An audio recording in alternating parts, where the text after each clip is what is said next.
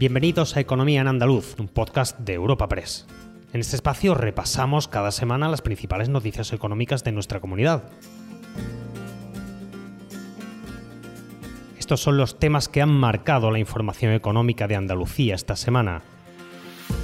Esta semana hemos conocido los datos del paro y Andalucía ha liderado la bajada del desempleo en el mes de octubre con algo más de 18.000 parados menos.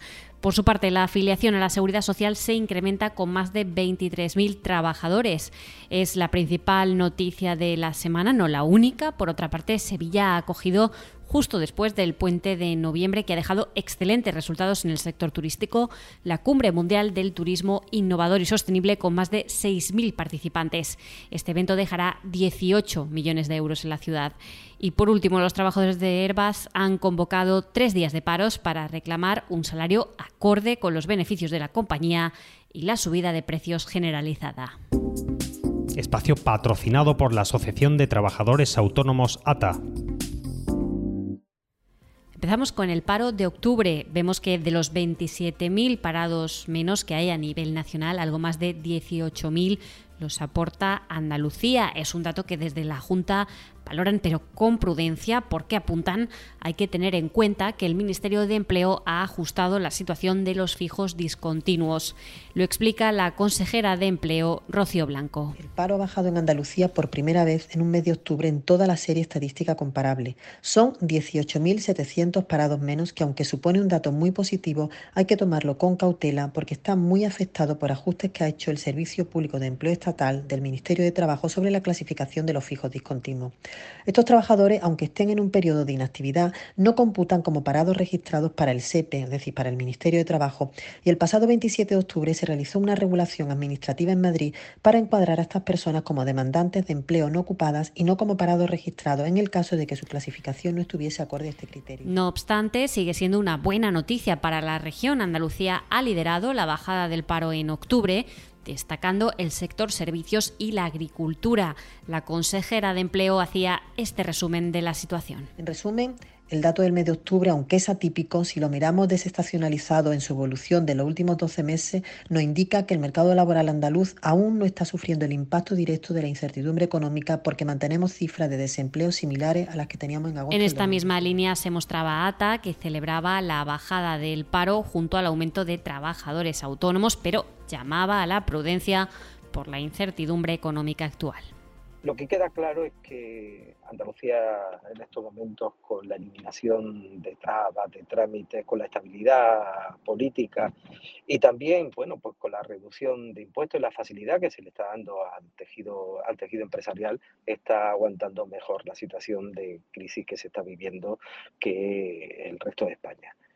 Hay un buen comportamiento en el empleo, siguen creciendo los, los autónomos y bueno, son buenas noticias en este mes para Andalucía, aunque yo llamo a la prudencia, porque insisto, eh, los momentos de incertidumbre y de frenazo económico no sabemos qué comportamiento va a tener el empleo en los próximos meses.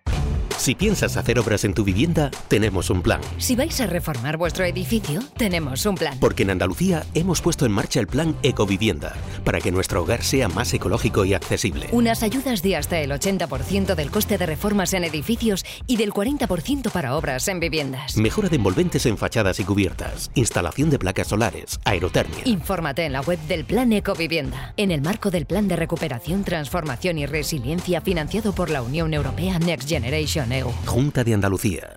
Por su parte, los sindicatos convocados en una manifestación en Madrid para pedir unos salarios dignos han saludado estos datos y han aprovechado para reiterar su petición a la patronal, subir los salarios frente a la inflación y evitar así que haya trabajadores pobres. Hacían el análisis el secretario de Relaciones Laborales y Empleo de UGT Andalucía, Juan Carlos Hidalgo, y el secretario de Condiciones de Trabajo de Comisiones Obreras en Andalucía, Sergio Santos. Este descenso del paro viene a paliar en cierta medida la subida de paro que sufrimos durante el mes de agosto y en el mes de, septiembre. Por otra parte, hay que resaltar que sigue prácticamente el nivel de paro entre los jóvenes andaluces, más del 8%, y que el 36% de los parados andaluces no reciben ningún tipo de prestación. Es por ello que estamos al gobierno de la Junta de Andalucía para que por un lado eh, se tomen medidas que ayuden a estas familias que difícilmente puedan hacer frente a la situación, teniendo en cuenta el incremento del IPC, y por otro lado también a los empresarios para que se sientan a negociar las, subidas salariales eh, en los convenios. En Comisión Obrera de Andalucía valoramos los datos del paro del mes de septiembre. Son 18.000 personas menos en situación de desempleo que hay en nuestra comunidad y algo que queremos destacar fundamentalmente es que el 45% de la contratación durante este mes ha sido indefinida. La reforma laboral está dando los efectos eh, que esperábamos, pero necesitamos todos los trabajadores y trabajadoras andaluces que la patronal se implique, que realmente se crea que la contratación tiene que ser indefinida, que se crea que las condiciones de trabajo de los trabajadores y trabajadoras andaluces tienen que mejorar. Tenemos que recuperar poder adquisitivo, tenemos que recuperar ese equilibrio entre beneficios y reparto de esos beneficios en modo de derecho y en modo de mejora de condiciones laborales. Como decíamos, los sindicatos han convocado este jueves una manifestación en Madrid pidiendo unos salarios dignos que asuman la inflación tan alta que existe y desde allí Carmen Castilla, secretaria general de UGT Andalucía, lanzaba este mensaje. Estamos reivindicando la subida de salarios que sean acorde con la inflación, que es totalmente insoportable, máxime cuando venimos de una tierra lastrada por el desempleo, por inflaciones, por, datos muchísimo más altos que en España, con salarios como media peores que en España. De un 2,33 de subida salario media convenio a ese casi 9% de IPC. Vamos a ver el dato que tenemos este mes. Lo cierto y verdad que las familias trabajadoras han pedido el poder adquisitivo mientras que los empresarios siguen repartiendo sus dividendos. Cuando el río suena, lleva. El agua es esencial para nuestra vida, pero no es inagotable. Pasemos del dicho a los hechos. Cuidémosla. Campaña de sensibilización en el consumo de agua. Junta de Andalucía. Cambiamos de asunto. Sevilla se ha convertido esta semana en el epicentro internacional de la innovación turística con la celebración de la Cumbre Mundial del Turismo Innovador y Sostenible 2022, con más de 6.000 congresistas y con un impacto económico de 18 millones de euros. Este congreso aborda los retos a los que se enfrenta el tejido empresarial turístico nacional e internacional. En el transcurso del mismo, el consejero andaluz de Turismo ha destacado los excelentes resultados que se han registrado en la comunidad durante el reciente puente de noviembre, con zonas del interior al completo y capitales de provincias más culturales al 75% de ocupación.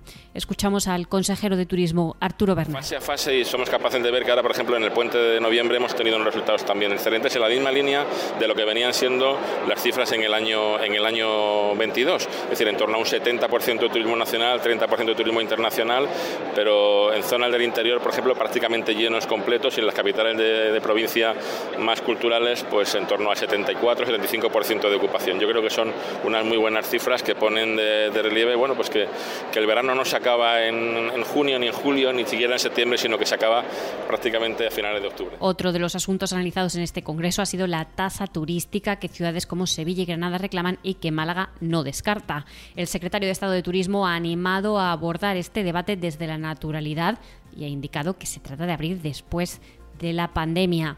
Fernando Valdés es el secretario de Estado de Turismo. Es un debate necesario.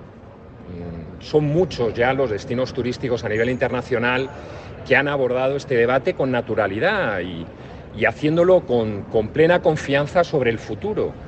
Eh, no es un debate que se pueda hurtar al conjunto del sector y del destino. Yo creo que lo que tienen que ser es el resultado de un proceso dialogado, consensuado, Aquí en Sevilla se ha abierto un proceso de diálogo y yo creo que tenemos que estar abiertos a ver cuál es el, resultado de ese proceso y de ese diálogo en función de cuáles sean el contexto actual del sector y en función de cuál sea el contexto de recuperación también y en función de todas esas variables abordarlo con naturalidad. Por último, en el ámbito laboral, los trabajadores de Airbus han protagonizado una huelga de tres días para reclamar una revisión salarial acorde a la inflación y a los resultados de la compañía. Señalan que así lo recoge su convenio colectivo y piden a la empresa sentarse a negociarlo de manera sensata. Manuel Bazarot es el secretario general de UGT en Airbus en la factoría sevillana de Tablada. Hacemos un llamamiento a más de 11.000 trabajadoras y trabajadores de todos y cada uno de los centros de trabajo de, Airbus en España.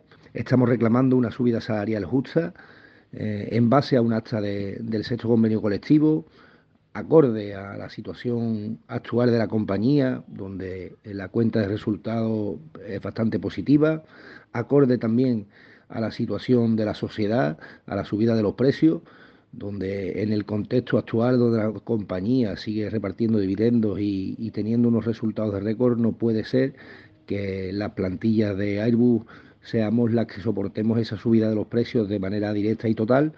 Y entendemos que la dirección se tiene que sentar de una manera sensata, con capacidad y voluntad de negociar una subida salarial justa que nos haga mantener el poder adquisitivo actual. Recuerda que puedes encontrar estas y otras muchas noticias económicas en la sección Andalucía en nuestra web europapress.es. Puedes suscribirte a este programa y al resto de podcast de Europa Press a través de Spotify, Apple Podcast, Evox o Google Podcast.